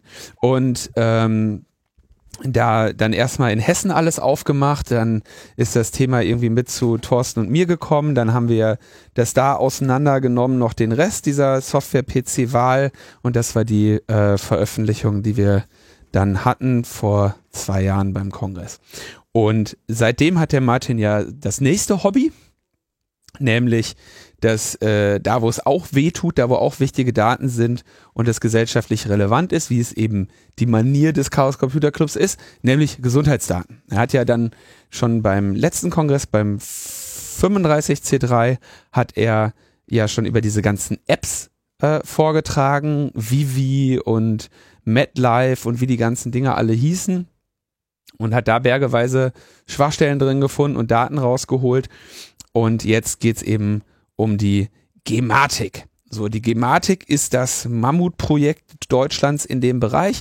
Wir vernetzen die deutsche Gesundheit sicher, ist so deren Claim. Und ähm, im Prinzip so, es, wie das so ist, so riesensperrige Dinger, aber sie haben zumindest eine Sache sehr richtig gemacht, nämlich darauf zu achten, dass kein Kryptoschlüssel irgendwo in Form einer Datei hängt, sondern alle Kryptoschlüssel immer Hardware gesichert sind. Ja, Hardware gesichert ist da ein großes Wort, heißt am Ende einfach nur, der Schlüssel ist auf einem Gerät aufbewahrt, welches die Funktion hat, den Schlüssel anwenden zu können, nicht aber die Funktion hat, den Schlüssel verraten zu können. Also eine Smartcard am Ende. Das ist das, was wir zum Beispiel als, ähm, als Gesundheitskarten haben. Ja, wenn wir jetzt irgendwie so eine äh, von der Krankenkasse so eine Karte kriegen, ist ein Chip drauf, ist eine Smartcard. Und das ist quasi schon die Vorbereitung darauf, ähm, dass wir damit zukünftig auf unsere digitalen Patientendaten zugreifen können, beziehungsweise anderen den Zugriff darauf gestatten können, verschlüsselt diese Daten äh, hin und her schicken. So, zu diesen Karten gibt es ein Äquivalent und das ist die, äh, die Arztkarte oder die Praxiskarte. Und mit diesen ähm, Karten ist dann eben der Zugriff auf diese Daten möglich. Also wenn du quasi sagst, okay, ich teile folgende Daten mit folgender Praxis, dann kann mit dieser Praxiskarte, mit dem Praxisausweis, können diese Daten dann entschlüsselt werden. Und äh, mit einem bestimmten Arzt, dann eben mit diesem Arzt und so weiter. Ja, das heißt, du hast diese Vertrauensanker sind auf diesen Hardwarekarten. Das ist eine sehr gute Idee, weil dadurch sichergestellt wird, dass du nur an diese Person oder Institution, mit der du teilen möchtest, gezielt verschlüsselst. Stellt sich aber raus, es ist sehr einfach, diese Karten zu bekommen, ohne tatsächlich die richtige Person zu sein. Also die haben dann mehrere Angriffe demonstriert, wie du ähm, quasi sagst, ich bin übrigens Arzt so und so und schickt mir mal bitte eine neue Karte, aber ähm, nicht, schickt die mal an die Käsetheke nebenan, weil am Montag hat meine Praxis immer zu. Ja, so. Und dann hast so, so ungefähr auf dem Niveau ist es dann leider. Und das haben diese Prozesse alles zugelassen. Ja, so dass der, so dass es denen gelungen ist, so einen Konnektor zu bekommen, also den, den, das ist im Prinzip der VPN-Router, ja, von der Praxis so ungefähr, diese Karten zu bekommen und dann quasi als Arzt ähm, in diesem Netzwerk rumzufuchteln, ja. Dazu muss man sagen, ist natürlich jetzt nicht so, dass man nicht äh, bestimmte Informationen hinterlassen muss, um diesen Antrag erstmal zu stellen. Ähm, allerdings bis auf das Geburtsdatum stehen alle diese Informationen auf Rezepten, die ein Arzt ausstellt. Das heißt, man kriegt einmal so ein Rezept von so einem Arzt und dann hat man all diese ganzen Identifikationsnummern, die eigentlich dazu da sind, einen öffentlich zu identifizieren. Die kann man dann irgendwie einfach da abtippen und das Geburtsdatum kriegt man im Zweifelsfall auch noch relativ äh, easy raus. Geburtsdatum, ne, es ja pro Jahr halt nur äh, 365 Optionen und ähm, noch dazu will ich jetzt mir gar nicht so sicher sein, wie genau die überhaupt prüfen am anderen Ende. Ne? Ja. Wollen wir mal gar nicht erst mit anfangen. Ähm, genau, also jetzt ist es denen quasi gelungen, ohne also der Angriff, den sie demonstriert haben, funktioniert ohne technische Schwachstellen. Er ist ja quasi ein, und das klingt jetzt erstmal minderwertig, ist aber das Fundamentalproblem, weil wenn der Angriff sogar ohne technische Schwachstelle funktioniert, dann heißt das, dein kompletter Prozess ist so nicht haltbar. Ähm, er hat in dem Zusammenhang auch technische Schwachstellen gefunden, gemeldet und so weiter. Das ähm, weiß ich aber nicht genau oder ich glaube nicht, dass die alle auch in dem Vortrag vorkamen. Da waren also, ne, nicht, dass ihr jetzt denkt, der Martin hätte technisch nichts mehr drauf. Äh, dem einen oder anderen Identitätsanbieter hat er da auf dem Weg auch äh, noch kurz äh, ein paar Nachhilfestunden gegeben. Die, muss man aber auch sagen, dann äh, sehr äh, auch, auch wirklich gut reagiert haben. Also diese Schwachstellen wurden sofort anerkannt, gefixt und so weiter, Systeme ausgeschaltet, pipapo. Aber das was er hier gezeigt hat, ist eben zusammen übrigens mit Christian Brodowski und André Zilch. Ähm, äh, Christian Brodowski äh, Cebro aus dem ZERT, also ne, hat, hat den Rest jetzt beim Kongress was anderes zu tun gehabt. Und äh, André Zilch ist einer, der äh, in dem Bereich länger sich schon geäußert hat, als diese ganzen Gematik-Spezifikationen da rumgereiert sind. Ähm, ja, und hat halt diese Schwachstellen demonstriert, dass jetzt quasi die Prozesse kaputt sind. Muss man jetzt halt fixen, ist auch okay, aber da müssen natürlich sehr viel höhere Sicherheitsstandards gelten und das Fundamentalproblem ist eben, die Anbieter, diese Identitätsprüfungsanbieter, die ihm da diese falschen Ausweise oder die Ausweise an die falsche Person gegeben haben, die haben keine der Regeln verletzt, die für sie gelten. Das ist das, das äh, Problem, was jetzt hier eben einer Nachbesserung, ähm, einer Nachbesserung bedarf. Und ähm, tja, weil ich ja wusste, dass dieser Vortrag an Tag 1 stattfindet, haben wir ja den Staatstrojaner-Kram eben sofort auf Tag 2 gelegt. Und ähm, was uns aber dann alle auch tatsächlich äh, so überrascht hat, ist, dieses Thema war nicht nur an Tag 1 in der Tagesschau, sondern auch der erste Beitrag. So, also guten Abend, meine Damen und Herren. Martin Schirsich. und ähm, das ist natürlich schon ähm, ja ein cooler Erfolg einfach auch für den für den Kongress und für den Club halt dieses äh, so wirklich halt einfach mal so Research von höchster Relevanz irgendwie ähm, dort vor, vorstellen zu können. Und am nächsten Tag das Staatstrojaner-Ding hat es auch nochmal in die Tagesschau geschafft. Ist, Tagesschau ist immer so der Messwert, weil das ist quasi, ne, die pressen in 15 Minuten den Tag und je nachdem, wie lange dein Beitrag da ist und wie weit vorne, weißt du, äh, wie, wie groß das Ei ist, das du gelegt hast und halt der erste Beitrag und dann war das, keine Ahnung, zweieinhalb Minuten oder so, was Größeres kriegst du nicht. Mhm. Na, was Größeres gibt's nicht. Ja, und liebe Zuh Zuhörerinnen äh, und Zuhörer, falls euch mal jemand mal fragt, irgendwie, wenn ihr das mit dem Hacken ist und äh, ob das nicht immer nur was mit Computern zu tun hat, das ist hier wieder mal ein sehr schönes Beispiel dafür, was äh, Hacken nämlich auch ist, nämlich generell einfach eine Prozessanalyse, was passiert hier eigentlich und welche Wege äh, müssen hier genommen werden und wo kann man da mal an einer bestimmten Stelle einfach falsch abbiegen und trotzdem zum Ziel kommen, ohne dass hier irgendwie ein einziges Bit geflippt wurde. Wir haben einfach wirklich nicht mehr gemacht, als Rezepte abzutippen und äh, Adressen in Formulare einzugeben und ja gut, wenn das dann auch schon äh, von der Tagesschau als gehackt gewürdigt wird, ist das dann, glaube ich, ein sehr schöner Beleg. Du, dafür. ist ein fundamentales Problem. Ne? Die werden, also die müssten da jetzt dran arbeiten. Ähm, ich glaube auch, dass die, ähm, dass denen vielleicht nach und nach erst bekannt wird, was das eigentlich bedeutet. Ne? Also man kehrt so die Sachen, so, ja, jemandem ist es gelungen, an so einen Ausweis zu kommen. Ne? Ja, kann man den nicht auch einfach jemandem wegnehmen? Nein, weil die sind ja, die sind ja mit einer PIN gesichert. Die PIN haben wir aber auch bekommen, so, ne? Ja, muss man eben nach so, oh, okay. Und ich denke mal, das sickert da jetzt gerade so. Ja, und nicht nur, dass ähm, man es bekommen hat, ist auch so, dass die Personen, die betroffen sind, ja noch nicht mal eine E-Mail bekommen haben mit Hallo, äh, wir haben dir jetzt übrigens gerade mal was zugeschickt an diese Adresse, dass, dass, dass man auch nur Kenntnis davon hätte, ja. dass äh, jemand da quasi die eigene Identität geklaut hat. Also da, da fehlt es wirklich an allen Ecken und Enden. Das ist schon so, äh, ja, nicht, nicht ohne Grund äh, eben gewürdigt. Und andererseits auch schön, immerhin haben wir mal äh, hier wenigstens jetzt einen Beitrag, bevor das Kind im Brunnen ist, ne? Und ähm, tja, meine, das Einzige, worüber ich mir jetzt an deren Stelle Sorgen machen würde, ist, dass äh, Martin ja nächstes Jahr auch noch Zeit hat.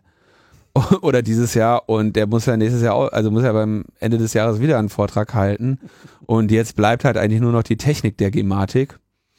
Und ähm, da bin ich mal gespannt. Äh, da hat bisher noch keiner so richtig drauf geschaut. mal gucken, was da Ja, und kommt. vor allem, es war ja nicht nur so. Er brauchte ja erstmal so einen Ausweis und so einen Konnektor. Ja, genau. Also ist quasi, er hat sich jetzt, das sind nur die Ergebnisse, die er brauchte, um das Labor sich aufzubauen. Ich bin mal gespannt, wie die, wie die, wie die Sache weitergeht. Ja. Schön. Wir machen wir weiter. Dann haben wir Gesichtserkennung. Ja. Äh, das äh, Bundesinnenministerium hat verkündet, sie wollen jetzt an 135 deutschen Bahnhöfen und 14 Flughäfen die Gesichtserkennung ausrollen, die sie hier jetzt Sommer 2017 bis Sommer 2018 am Südkreuz getestet haben. Ne? Also ähm, diese Software, die eben, wo du quasi nach einem Gesicht fahnden kannst und der scannt einfach alles, was wie ein Gesicht aussieht und äh, gleicht das dann mit einer Biometriedatenbank ab. Ähm, das dieser Südkreuzversuch, der ging ja eigentlich noch von äh, dem äh, de Maizière aus. Jetzt haben wir halt den ähm, Horst da am Start und der möchte da jetzt halt ähm, vorangehen. Es gibt eine, äh, ja, eine zivilgesellschaftliche Bewegung dagegen unter äh, Gesichtserkennung-stoppen.de. Da kommen äh, CCC, digitale Freiheit, FIF, Digitalcourage und so weiter zusammen, um sich dagegen zu positionieren. Und jetzt stellt sich natürlich die Frage, oder vielleicht muss man das nochmal erklären, warum das ein Problem ist. Ähm, eine der typischen Mythen ist ja, dass wenn da eine Gesichtserkennung stattfindet, dass quasi nur diejenigen erkannt werden, nach denen äh, gesucht wird. Aber um diesen Vergleich zu machen, muss ja jede Person, die an der Kamera vorbeiläuft, erfasst werden. Ähm, und was an einer solchen biometrischen Erfassung und Identifikationsmöglichkeit das Problem ist, ist eigentlich, dass hier diese Daten in ein verarbeitbares Niveau gebracht werden. Also normalerweise ist der Datenstrom von so einer Kamera, ne, wenn man sich jetzt überlegt, die Kamera hat so und so viele Pixel Auflösung, ähm, wenn du da drin keine Muster erkennen kannst, dann ist das einfach zu viel, um das wegzuspeichern und um es zu analysieren. Wenn du jetzt aber etwas hast, was Gesichter erkennen kann, was in der Lage ist, die auf den biometrischen Fingerabdruck zu reduzieren und mit Datenbanken abzugleichen, dann hast du auch etwas, was quasi eine verarbeitbare, sinnvoll zu verstehende und damit auch speicherbare Datenmenge ist. Du musst also nicht mehr Gigabytes von Filmvideos äh, speichern, sondern du hast am Ende so etwas wie einen einfachen Kennzeichenscanner. Ne? Das Kennzeichen ist dann und dann da vorbeigefahren. Wenn ich danach suche, ist der Datenberg, den ich mir anschauen muss, eine Liste aus Kennzeichen und Uhrzeiten und Orten und nicht Gigabytes oder Terabytes an Video. Das heißt, du hast hier eine, ähm, eine sehr viel weitreichendere Datenerfassung, als du auf Anhieb meinst, wenn man sich das so anschaut. Dann wird natürlich gesagt, ja, aber wir speichern die Daten nicht. Aber genau das ist ja das, was wir immer sagen. Ne?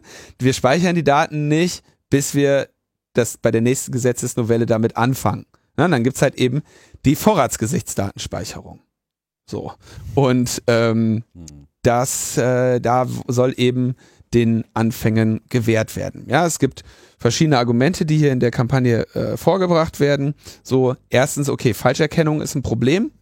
Ja, ähm, die Systeme funktionieren mangelhaft, das wissen wir. Ja, äh, im Südkreuz waren damals ja auch die Ergebnisse ähm, äh, lächerlich fehlerhaft. Da würde irgendwie fast jeder 200. Mensch wurde fälschlicherweise als ähm, gesuchte Person erkannt.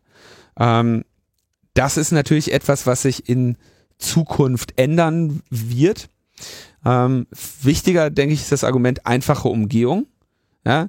Drehst du dein Gesicht um ein paar Grad von den Kameras weg, kann, kann die Kamera dich schon nicht mehr erkennen und äh, kannst auch dein Gesicht teilweise bedecken oder so, ne? Äh, sehr einfach zu umgehen. Ne? Also wenn du eine gesuchte Person bist, hindert dich diese äh, Gesichtserkennung nicht am Besuchen des Bahnhofes. Ganz im Gegenteil. Ja? Jetzt ist natürlich der andere Punkt, äh, dann kommt wieder der Punkt, dass du dich verdächtig machst, ne? Hast irgendwie den Schal zu hoch ins Gesicht gezogen oder eine dunkle Hautfarbe dass es aussieht, als hättest du vielleicht dein Gesicht verdeckt, zack, hast du Probleme. Ne? Das ist genau der Punkt. Diese Gesichtserkennung ist äh, diskriminierend für unterschiedliche äh, Hautfarben, Gesichtsformen und so weiter. Ähm, Gefahr für die Demokratie, selbst wenn das Ding funktioniert, und das ist ja der Punkt, den ich gerade auch gesagt habe, dann werden, kannst du Zehntausende, Hunderttausende Menschen gleichzeitig erfassen, effizient wegspeichern und eine, die Beobachtung, die vorher vielleicht hätte auf jede Kamera ein Mensch achten müssen, so hast du dann halt die, die Bewegungsprofile, die du bei Google Maps sonst hinterlässt, auf einmal mit deinem Gesicht auf Videokameras. Ne? Aus der Ferne, wo du nicht weißt, ob da, wo du überhaupt äh, Videokameras stehen, wenn du um die nächste Ecke gehst.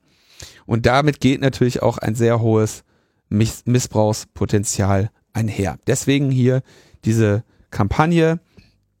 Ähm, hatte ich glaube ich schon gesagt, CCC, Digitale Gesellschaft, FIF, Digitale Freiheit und Digitalcourage. Gibt es ein paar Testimonials dazu und es wird da jetzt auch, denke ich,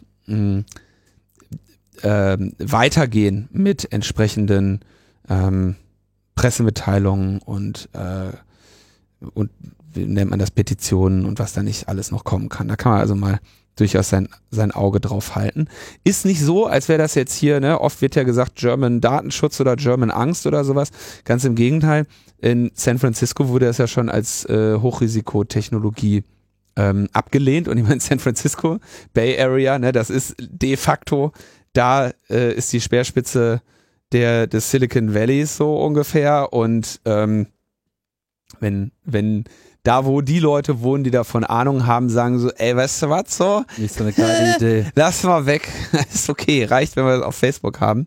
Äh, sieht's schon ähm, sieht es ganz kritisch aus. Insofern, da werden wir jetzt dank des Vorstoßes von Horst Seehofer, das direkt mal auf 135 Bahnhofen und 14 Flughäfen zu machen, ähm, ist das offenbar eines der bestimmenden Themen 2020. Genau. Äh, Initiator des Projekts ist übrigens die digitale Freiheit. Die hatten, hatten wir auch zwei Vertreterinnen äh, bei unserer Sendung vom Camp.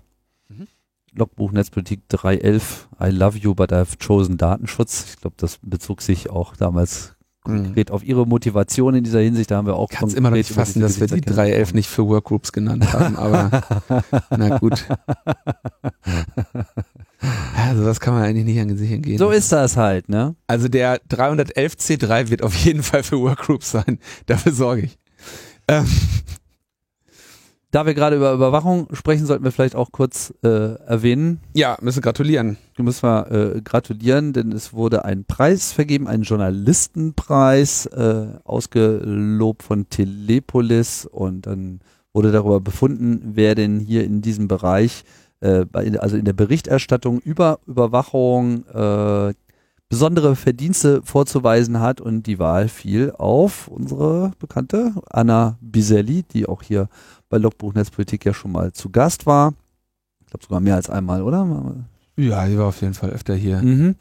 Äh, und ja, das äh, finden wir gut. Und genau. Und zwar herzlichen Glückwunsch dazu. Für ihr Projekt zur Sprach-IT des BAMF, ja. Ähm, Fehler vorprogrammiert, wo es also darum ging, eigentlich ähm, Akzente zu erkennen, ne? wo sie sagte, üblicherweise, wenn du, wenn man herausfinden möchte, wo jemand her ist, dann wird halt eine ortskundige Person äh, bestellt, die sagt, ja, und wie war das da hier damals, als, ach so, als du da und da gewohnt hast, wie war das denn, was weiß ich, 84 mit Ausbruch äh, des Keuchhustens oder sowas, ne? Und wird dann eine, eine, eine realistische Lösung gemacht und dann haben sie jetzt eine sehr schlechte Spracherkennungssoftware, die sagt, wo, wo letztendlich jemand dann in dieses BAMF reinkommt, eine, äh, irgendwas sagt und dann dauert, dann sagt eine Software, äh, ja, nee, der kommt da, der kommt aus der und der Ecke oder so. Ja, was ja total, totaler Irrsinn ist, das auf diese Weise zu machen. Und das war ja eine, ähm, ja, eine der großen Veröffentlichungen auf jeden Fall ähm, von Anna 2018, Ende 2018. Ich glaube, sie hat da auch einen Vortrag dann damals noch beim Kongress drüber gehalten, wenn ich mich nicht täusche. Ja, herzlichen Glückwunsch. So, die Zeit ist ein bisschen knapp, aber vielleicht sollten wir dann uns doch noch äh, kurz zum 36C3 äh, äh, nochmal äußern, zumindest mal ein paar äh, Tipps äh, geben. Zeit ist knapp. Ja, 20 Minuten haben wir noch, aber das wird ist knapp, ja. ja, also ein Tipp für Kongress, ähm, also ich war wie jedes Jahr nehme ich mir vor, möglichst nicht so ganz so viel Stress zu haben jetzt mit den verschiedenen Veröffentlichungen und so, Pressebetreuung und Finn Fischer, Finn 2 Veröffentlichungen und eigenem Vortrag und so war das äh, nicht so. Hat das mal wieder nicht so gut geklappt. Ich habe ja eigentlich noch gebettelt, dass ich alle Vorträge und so am ersten Tag, äh, am zweiten Tag machen kann, damit ich den, den dritten und vierten wenigstens frei hätte. Und äh, ja, hat nicht so, hat nicht so hingehauen. Ja. Was ich noch ganz erwähnenswert fand vom Kongress war, äh, wir haben ja einen Eingangsbanner gehabt. Hm, ja, da wollte ich gerade, ja, wollte ich gerade Wie fandest du das denn? Äh, groß. In jeder Hinsicht. ich war, ich muss sagen, ich war ein bisschen enttäuscht, dass äh, dort dann in der Glashalle zu sehen, da war es dann gar nicht mehr so groß. Naja. Also, es, also äh, das Banner hatte ein Format von drei mal zwölf Meter. 36 Quadratmeter. Ist größer als meine erste Wohnung. Und es besteht quasi in meiner Wohnung nicht die Möglichkeit, dieses Banner auszurollen, weil es nicht, ich kann in der Wohnung, glaube ich, keine zwölf Meter Distanz in einem Raum hinkriegen. Ich glaube, das ist bei den meisten Wohnungen so. ja, ich finde es ein Defizit, so, ne? Und ähm, die drei Meter Höhe, die kriegst du noch rein, aber letztendlich, sag mal, den kleineren Raum kannst du damit komplett einmal um, kannst halt einen, so einen, hier einen Podcaster-Vorhang machen, damit er nicht so halt. Ne? Relativ großes Gerät. Ähm, hätte aber, muss ich sagen, in der Glashalle, es war rechts und links noch ein bisschen Platz.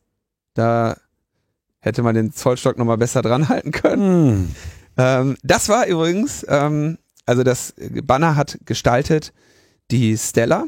Das war so ein kleines Projekt, was wir äh, geheim am Rande gemacht haben. Und ähm, was stand da drauf? Wer es darauf anlegt, das Zusammenleben in dieser Gesellschaft zu zerstören und auf eine alternative Gesellschaft hinarbeitet, deren Grundsätze auf Chauvinismus und Nationalismus beruhen, arbeitet gegen die moralischen Grundsätze, die uns als Club verbinden. und natürlich, also das, der Satz legte es natürlich auch so ein bisschen darauf an, dass die Leute meinten, habt ihr keinen griffigeren gefunden? Teil davon ist warum das Ding zwölf Meter breit ist, ist halt, äh, dass der Satz halt äh, etwas länger ist. Aber die Konnoisseure und Konnoisseurinnen haben natürlich erkannt, das ist ein Satz aus der Unvereinbarkeitserklärung des Chaos Computer Clubs aus dem Jahre 2005. Und damit ein kleiner Zeig an all jene, die sich vor offenbar äh, irgendwie meinen, früher äh, wäre der Chaos Computer Club irgendwie apolitisch gewesen. Also bevor er an dem Ta äh, in der Taz am Tisch der Kommune 1 gegründet wurde, ähm, gab es offenbar irgendwie so eine äh, unpolitische Vergangenheit des Chaos Computer Clubs, an die sich kaum noch jemand erinnert. Und äh, da äh, gab es eben hier in kleiner Erinnerung eben 2005 schon die Unver Unvereinbarkeitserklärung, in der eben der CCC das Vertreten von Rassismus und von der Verharmlosung der historischen und aktuellen faschistischen Gewalt für unvereinbar mit seiner Mitgliedschaft erklärt. Ja, also wir haben quasi eine Erklärung, die das äh, Faschisten raus. Äh, zumindest schon relativ lange in diesem Verein etabliert hat, ja. Da hießen die noch anders, diese Gruppierungen. Äh, Freie Kameradschaften, Deutsche Liga für Volk und Heimat, Deutsche Volksunion, FPÖ, Hilfsgemeinschaft nationaler Gefangener, die Liste Pimp for Toyn, die NPD pro Köln und die Republikaner. Wir haben überlegt, ob wir das jetzt mal anlässlich dieses Banners nochmal updaten weil es größere Teile von diesen Gruppierungen nicht mehr gibt. Aber wir haben uns überlegt, die anderen gibt es bald auch nicht mehr. Insofern kann man es ruhig in der historischen Form lassen. ja, war eine, war, eine, war eine große Freude, das äh, ähm, zu gestalten und dort aufzuhängen. Und äh, jetzt kann ich es ja auch erzählen. Das war also, das habe ich äh, unter sehr, ähm, habe ich sehr geheim gehalten diese Produktion des Banners und natürlich auch wie, wie alles so ein bisschen zu spät dann in Auftrag gegeben. Und dann war es irgendwie so, dass es in Gelsenkirchen äh, irgendwann lag, kurz vorm Kongress und diese sagten, ja, schicken wir mit DHL und ich so, nee, die kriegen meinen Banner nicht in die Hand. Ich, ich habe keine Lust, irgendwie Blut und Wasser zu schwitzen, ob das Ding ankommt oder irgendwo unter der unter der Fußmatte landet, so ungefähr. Wobei für unter der Fußmatte ist ein bisschen zu groß gewesen. Und ähm, dann äh, habe ich das, habe ich dafür gesorgt, dass es ein Privatkurier abholt. Vielen Dank. Und der erzählte dann, als er da raus war, sagte er, ja, ich war gerade das Banner abholen und da waren so zwei Mitarbeiter, die meinten so, geiles Banner. Ein äh, deutscher und ein türkischer Mitarbeiter, also geiles Banner finden wir korrekt. Ey, und ihr seid der Chaos Computer Club? Was für eine Ehre, dass wir für euch arbeiten dürfen. so, alle irgendwie so mit Tränen und, und, und, Gänsehaut irgendwie so aus der Nummer raus. Das Banner hat äh, auf verschiedenen Wegen seinen Weg äh, zum Kongress gefunden und wir haben es dann ähm, an äh, Abend Null wurde es dann eben feierlich äh, dort aufgehängt, direkt am Eingang. Und äh, war sehr schön, weil es haben sich alle äh, alle drüber gefreut. Es gab, also niemand hat an dem Ding irgendwelchen Missfallen gefunden. Was ich auch so ein bisschen schade fand. Ich hätte, ich habe mir gewünscht, dass es schon irgendeinen irgendein Idioten gibt, der sich entblödet, daran noch irgendwelche Kritik zu üben, aber ja, leider wurde der Köder nicht, ähm, wurde nicht gef gefressen. Wurde nicht gefressen, ja. Nee, aber ja, war eine schöne, schöne Aktion. Stella hat das schön gestaltet. Ich hatte sie gebeten, keine Maskottchen. Äh, hat sie einfach drei genommen und damit war klar, die Verhandlungen brauchen wir nicht mehr zu führen. Es gibt ein äh, Känguru, eine Maus und eine Eule und die, ähm, wir haben es extra deshalb anders gestaltet. Also es hat tatsächlich, äh, also Stella hat es deshalb gemacht, weil sie es auch nicht in dem Congress-Design äh, weil wir es nicht im Congress-Design haben wollten, weil so ein großes Banner ist dann doch etwas, wo du dir sagst, das, das muss ein paar Jahre halten. Und ich hoffe, dass das noch äh, öfter irgendwo hängt. Irgendwo hängt. Mhm. Ja, Wenn man zwölf Meter hat. Wenn man zwölf, also zwölf Meter und drei. Ja, also das ist beides. Die drei klingen jetzt irgendwie nicht so wie der große Akt, aber die sind auch einer. Das hängt von der Brücke fast runter. Es durfte nicht höher als drei Meter sein, weil sonst hätte man Sorge haben müssen, dass irgendein im Zweifelsfall kriegt man es immer noch in so einer äh, Altbau-Einzimmerwohnung an allen vier Wänden äh, in Berlin unter. Da ist dann meistens die Deckenhöhe vorhanden. Du, man kann das auch falten, ne? Das wiegt fünf Kilo oder so, ne? Das geht, das kannst du auch tragen. So. Neue Mode. Aber, also das, das Ding war, als wir, bevor wir den Druckauftrag gegeben haben, habe ich dann halt so im, im Wohnzimmer auf dem Beamer das halt mal so skaliert mit dem Zollstock, bis die Buchstaben halt so groß waren, wie es dann halt in echt ist. Und dann waren eben so ein paar Buchstaben auf dem Beamer und ich dachte, okay, das ist ziemlich groß. Ja, das hat mir Spaß gemacht. Danke, Stella. Ja, kommen wir dann vielleicht zu den äh, Talks. Ähm, also nicht allen Talks, ähm, aber vielleicht so ein paar sollten wir erwähnen. Und da sollten wir auf jeden Fall deinen erwähnen. Der war nämlich gut, habe ich gesehen.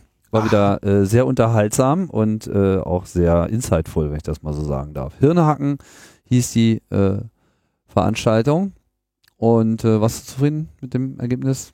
Äh, ja. Ähm, also der Vortrag war am Abend von Tag drei, ne? Und davor hatte ich irgendwie Tag eins mit der ganzen Pressebetreuung und dem äh, Medizin-Ding. Danach hatte ich einen Tag zwei, wo unser Release war mit dem Staatstrojaner. An dem Tag drei selber gab es auch noch den Vortrag, äh, den dann eben Ulf und Thorsten gehalten haben. Ich glaube, man merkt so ein bisschen, dass ich, ähm, dass ich schon zwei, zwei fehlende Nächte in den Knochen habe, aber ähm, ich glaube, es ist ganz gut angekommen und wird jetzt äh, wird auch ganz gut, also kriegt ganz gutes Feedback. Kann ich wahrscheinlich zufrieden sein. Ja, ich fand's, äh, ich fand's super. Äh, für, für mich war es so ein bisschen so eine Zusammenfassung aller Sendungen der letzten ein, zwei Jahre, äh, wo du immer mal wieder zu dem einen oder was anderen gesagt hast, so die Aus, äh, Ausführungen zu den, äh, zur Ransomware, Indikation und äh, Phishing haben wir ja hier auch gerade in letzter Zeit auch nochmal ausführlich besprochen, was es da so für Angriffspunkte gibt, etc. Und das ist hier dann alles schön zusammengefasst. Ja, ich glaube, es, äh, also es ist unterhaltsam. Es sind aber auch tatsächlich ähm, neue Sachen drin, muss ich wirklich sagen. Also es, äh, da sind Sachen drin, die über die habe ich noch bisher nicht öffentlich gesprochen. So.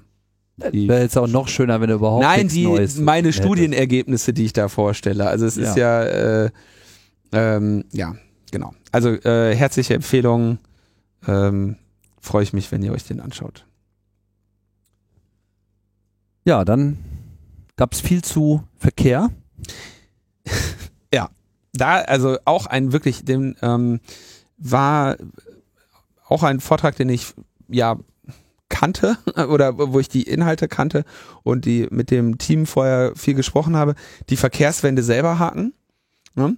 Ähm, äh, ein echt schöner Vortrag, der so auch so richtig schön CCC ist im Sinne von, hier kommen halt mehr Sachen zusammen. Ja, also so, ähm, also Robbie und U-Bahn-Verleih haben den gehalten, ähm, wo sie mal so insgesamt über Verkehrswende sich Gedanken machen, irgendwann so mittendrin mal ganz kurz zeigen, übrigens diese Leihfahrräder, die sind kaputt, die können wir alle aufmachen und dann, ach so, und dann gibt's noch hier. Das ist also wirklich von vorne bis hinten ein richtig schöner Vortrag. Und die waren anfangs natürlich auch sehr nerv oder eben unnatürlich, ja, aufgeregt nervös oder so mit ihrem Vortrag und haben den so dermaßen geowned, dass der echt, äh, ja, der gut ankam. Und es geht aber, ja. wie der Name jetzt nicht unbedingt äh, von vornherein verrät, nur um das Hacken existierender Systeme. Nee, nee, ganz, ganz im Gegenteil. Großer sondern, Blick, ja. Äh, einfach mal eine Demonstration, wie man im Prinzip so ein Sharing-System mit Fahrrädern selber aufziehen kann und wie sie da auch schon erste Erfolge erzielt haben. Also wirklich äh, lohnenswert, da mal reinzuschauen, dass, äh, wie du schon sagst, atmet äh, atmet sozusagen das Kongressflair und äh, Clubrealitäten äh, ziemlich äh, umfangreich. Dann, äh, wer auch, äh, glaube ich, sehr gutes Feedback bekommt, ist Arne Vogelgesang. Oh ja. Let's Play Infokrieg. Mhm. Auch so ein, äh, mit dem habe ich auch vorher noch gequatscht, weil wir so überlegt haben, okay, wie weit können wir gehen, ne? Was, was kann man da zeigen? Er handelt ja im Prinzip ab, also den Infokrieg von rassistischen Bewegungen bis hin zu den Mordanschlägen, die sich in diese Gamification einfügen. Wie war denn dein Blick darauf? Ich fand es, also erstmal fand ich ihn vom, also vom Vortragsstil her, vom Flow her äh, sehr gut. Also das, das ist so, äh, so, so will man bespielt werden.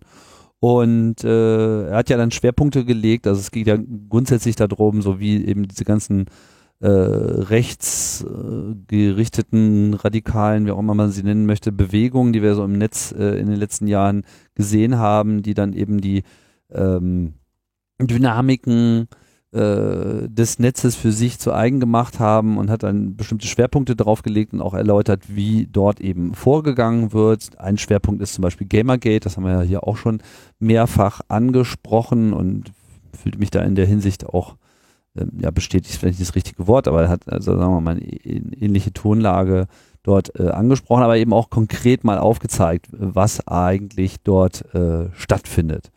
Das ist auf jeden Fall so ein Must-See-Veranstaltung äh, dieses Kongresses. Hat er übrigens nicht zum ersten Mal gemacht, ne? Wer aufmerksam Podcasts hört, kennt äh, Arne Vogelgesang schon als äh, jemand, der sich mit diesen unangenehmen kulturellen Phänomenen auseinandersetzt, seit vor vielen Jahren. Daher kannte ich ihn auch schon vom Hören.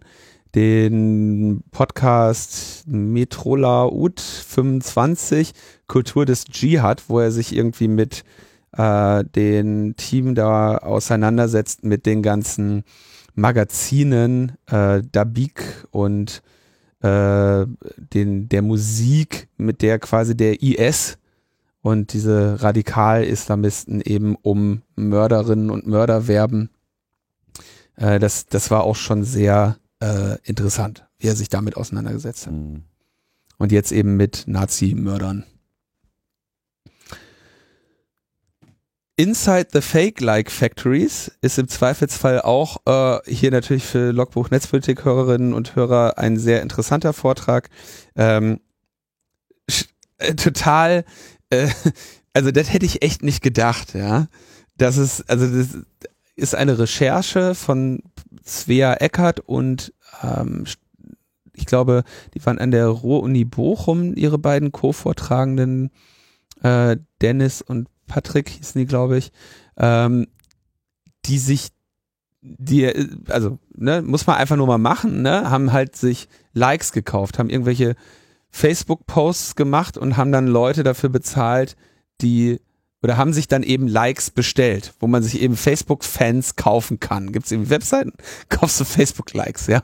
Für 4,99 kriegst du halt irgendwie 20 Likes oder sowas, ja? Und ähm, ja, wenn, wenn, wenn ihr da Interesse habt, wie, wie man da rankommt, dann könnt ihr sicherlich bei eurer äh, lokalen äh, beim CDU-Büro nachfragen. Die wissen es. Die sind da auch ganz gut unterwegs. So, was sie dann gemacht haben, ist quasi, die haben sich mal irgendwie auf so, auf irgendwas, was wirklich keine Sau liked, einfach mal die Likes gekauft und wussten dann halt, dass jeder, der den Mist geliked hat, hat dafür Geld bekommen. Dann haben sie halt mit den Leuten gesprochen, haben gesagt, äh, hör mal, wie ist das denn, ne? Und dann äh, sagen, die, die verdienen halt damit Geld, dass sie quasi pro Link kriegen sie halt irgendwie wirklich Centbeträge und die setzen sich dann da abends hin und klicken in einem Liken halt durch, was ihnen vorgegeben wird. Und da es ja auf Facebook ist und öffentlich, kann es halt relativ, kann man da relativ einfache Abrechnungen machen. Und die äh, verdienen halt, wenn ich das richtig erinnere, hat sie gesagt, irgendwie zwischen 15 und knapp unter 1000 Euro im Monat erklicken die Leute sich, indem sie halt irgendeinen Scheiß liken, ne? Haben halt diese Schritte optimiert und die arbeiten nicht mit irgendwelchen Fake-Profilen, sondern arbeiten einfach mit ihren eigenen.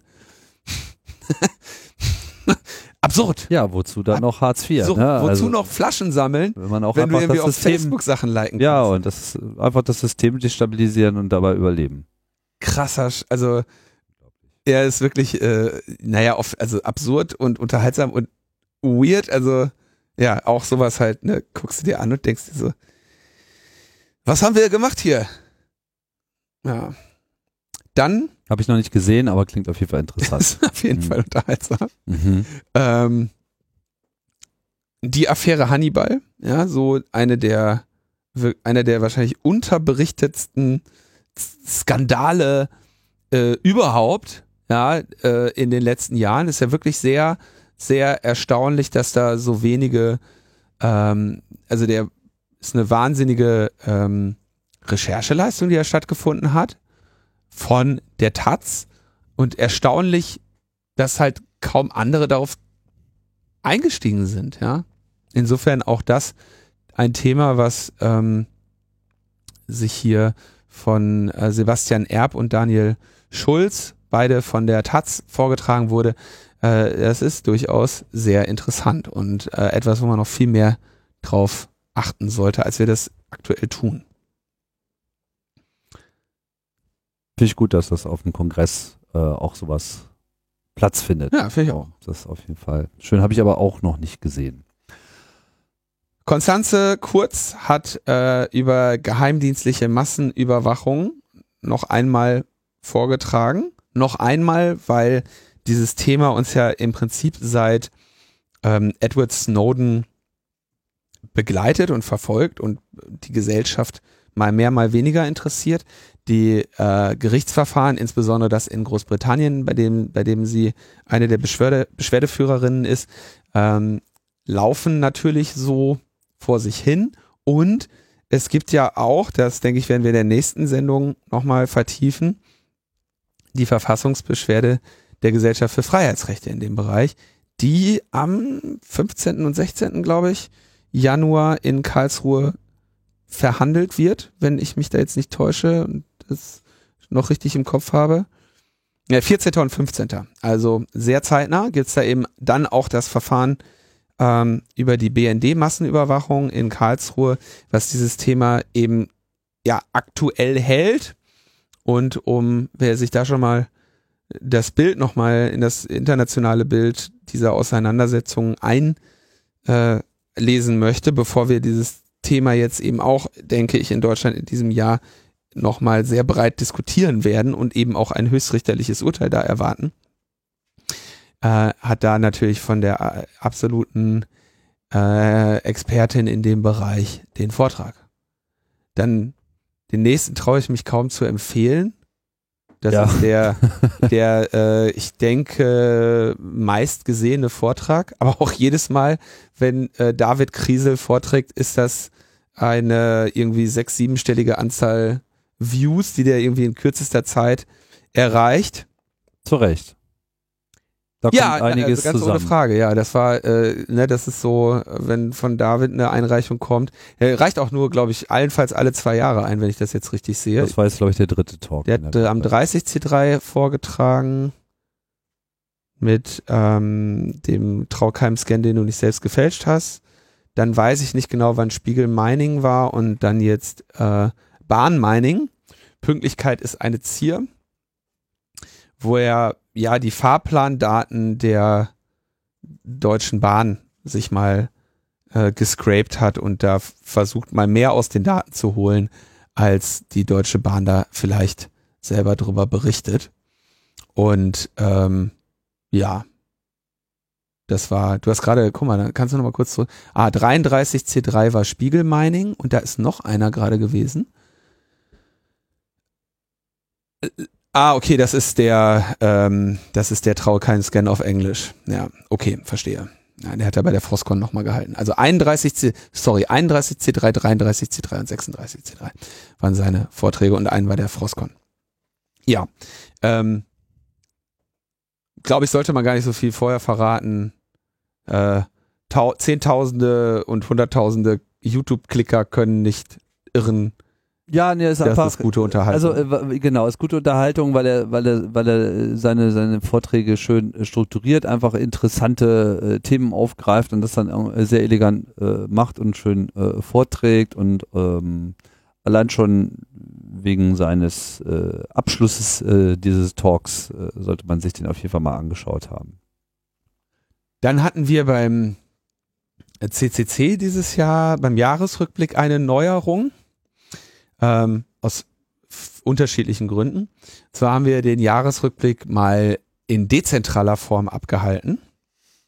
Dezentral heißt ja, das klassische Format des CCC-Jahresrückblicks ist ja vorne sitzen da irgendwie paar unausgeschlafene Leute und versuchen das Jahr Revue passieren zu lassen.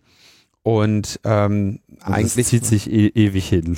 Alle, also alle, die daran äh, beteiligt waren in den letzten Jahren, haben waren sich einig, dass das so nicht weitergeht, dass es einen Formatwechsel äh, mal geben muss. Ausprobiert haben wir jetzt mal äh, zu sagen, jede für jedes Thema, was jetzt irgendwie den Club be äh, beschäftigt hat, trägt dann eben auch die Person vor, die die naheliegendste oder beste Vortragende dafür ist. Und wir gehen mal von den großen Bereichen der Politik auch mal weg und geben halt den, dem ganz normalen Clubgeschehen mal mehr Raum, um zu zeigen, okay, was hat denn den Club beschäftigt? So. Und das ist natürlich dann neben irgendwelchen Stellungnahmen und hier im Bundestag und so äh, auch ähm, ja, im weitesten Sinne kleinere Sachen wie, was weiß ich, der Freiburger CCC ist umgezogen oder hat einen neuen Internetanschluss oder ähm, die Hexen haben das und das gemacht in den letzten Jahren und folgende Kampagnen angestoßen, um da halt auch mal viel mehr das Clubleben auch mal äh, äh, Revue passieren zu lassen. Dafür haben wir einen Moderator äh, angeheuert, das war der Holgi. Der saß da so rum. Der saß da so am Rande.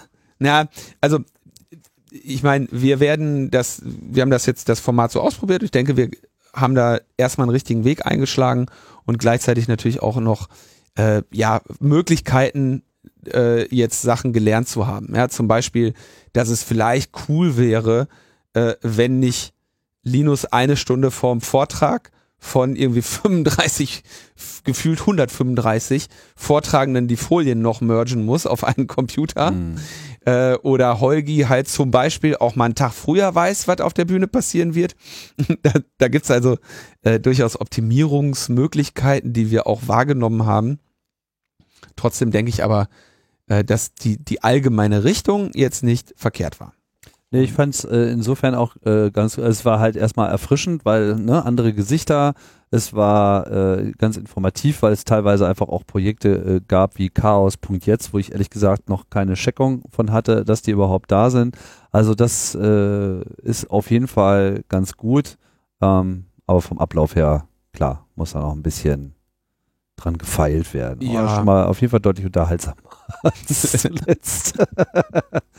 Aber es zeigt, zeigt dann eben auch, dass dieses Vorurteil mit, naja, immer dieselben Gesichter äh, etc., die sowieso schon immer äh, bei jeder Fernsehkamera äh, in die Fresse äh, in die Fresse kriegen oder was wolltest du jetzt sagen? Sie, sie haben mir direkt ins Gesicht berichtet. ähm, Nein, dass es einfach auch noch ganz andere Personen gibt, die eine Menge reißen, ja, und äh, dann auch mal mehr Sichtbarkeit erhalten sollen. Das war das, das war das Ziel der Aktion und das Ziel haben wir auf jeden Fall äh, erreicht und ähm, so die politischen äh, Themen da jetzt äh, mit drunter zu mischen, ist, glaube ich, äh, auch überhaupt gar kein Problem. Ja? Also wir haben das Feedback, was wir so bekommen, ist, äh, super Format.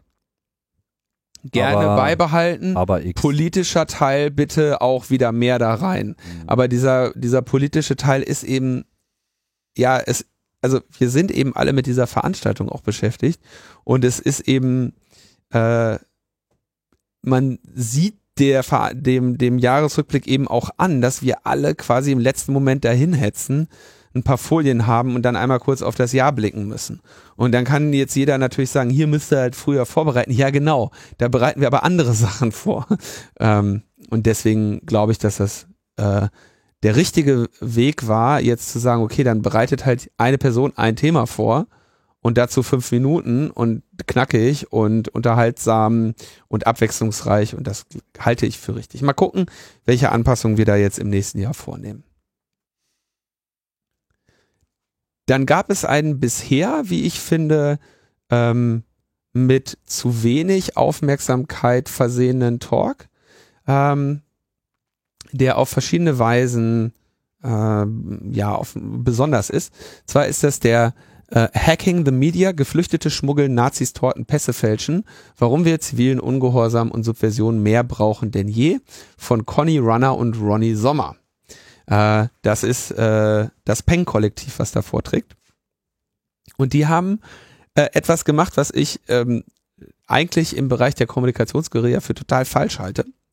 Nämlich äh, ihre Aktionen erklärt und Manöverkritik geübt. Ja, halte ich für vollkommen falsch. Ähm, hat aber super funktioniert. Ja, also ich auch da, ich bin ja mit den meisten Vortragenden irgendwie dann mal im Laufe der Zeit in Kontakt, ja, weil ich im äh, im Content-Team bin, weil ich die vielleicht auch so kenne und so weiter. Auch ähm, hier haben wir halt vorher und nachher drüber gesprochen und das ist tatsächlich mal erfrischend, ähm, lehrreich, weil sie halt auch mal sagen, so, okay, diese Probleme gibt's und das Ding ist halt auch mal schief gegangen. Das haben wir, das hat nicht funktioniert. Das ist das, was wir daraus gelernt haben.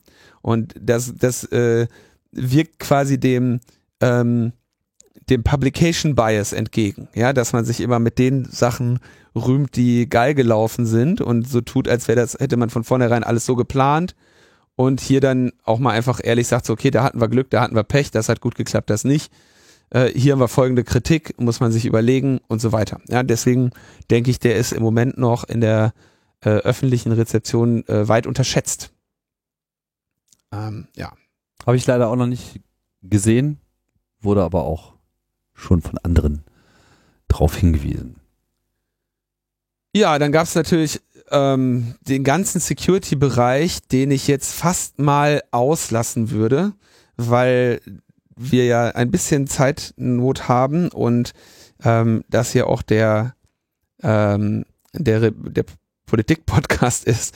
Insofern würde ich ähm, nochmal auf jeden Fall empfehlen, vom Ich zum Wir, ne? also Maha und ähm, Kai Biermann, die beim letzten Kongress ja äh, schmerzhaft vermisst wurden, die ja immer im Prinzip so, ja, was ist es linguistische Analysen, ne? Oder, Ja, da oder ist das linguistisch? Nee, das, also semantische Analysen. Was ist denn der Maha eigentlich nochmal? Ja, Professor für? Sprachwissenschaft. Sprachwissenschaft. ja. Genau, also die sich im Prinzip mit den rhetorischen Mitteln, Formulierungen und Inhalten und der Metabedeutung von Inhalten auseinandersetzen. Ne? Neusprech, das Blog und so weiter. Und die hier ähm, eben auch einen sehr schönen, unterhaltsamen Vortrag gehalten haben. Ja, so viel erstmal für bis nächste Woche. Ja, das könnt ihr jetzt erstmal durchgucken. Dann kommt mehr. Und äh, dann könnt ihr noch kurz an, an Edri spenden. Edri hat eine, eine neue Spendenkampagne.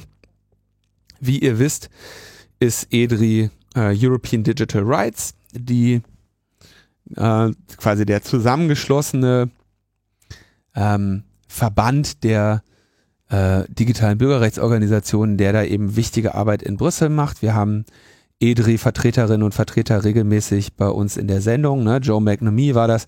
Thomas Lohninger ist äh, im Vorstand von EDRI und ähm, EDRI braucht Spenden. Hat er jetzt eine Kampagne, wo man äh, quasi Kleidung kaufen kann. Im Prinzip so, ne? wir, wir kämpfen ja gegen den nackten Bürger, also kannst du jetzt hier äh, Socken, Hüte, Winterjacke und so weiter kaufen, die natürlich dann eben übersetzt werden in, in äh, Spendenbeträge letztendlich, um deren Arbeit zu unterstützen. Da ist das Geld bisher immer gut angelegt gewesen. ja, sorry für die sorry für die Hetze am Ende, aber wir verbreiten ja hier gar keine Hetze, das machen ja andere. für die Hast. Ja, Hast ist nämlich das richtige Wort, Tim. Ja, die Eile. Die Eile am Ende. So ist das. Ja.